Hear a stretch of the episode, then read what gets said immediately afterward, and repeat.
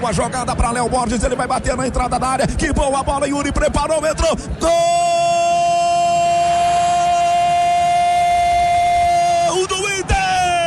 Gol, gol Colorado! Saiu o gol de Dourado. Eu não sei se estava em condição legal. Ele veio por trás da zaga. Os jogadores do América reclamam, pressionam a arbitragem. Os jogadores do Inter se abraçam para comemorar. A 31 de jogo. No segundo tempo, o Dourado faz o gol, Geizão. Que jogada do Inter! Uma triangulação, todo mundo participando. O Edenilson dá um passe e o Dourado, ele aparece livre na frente do sistema defensivo do América e caindo com a perna direita, ele bate da entrada da área. Esta bola em curva vai no ângulo do Cavicchioli, ângulo esquerdo ele pula, mas ela entra. Um golaço.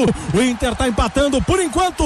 Inter 1, um, América também um, Guti. Agora o Inter contou com a participação dos seus dois jogadores do meio-campo que eram importantíssimos. Tava chamando a atenção o Dourado indo muito à frente e muito mal a participação do Yuri Alberto.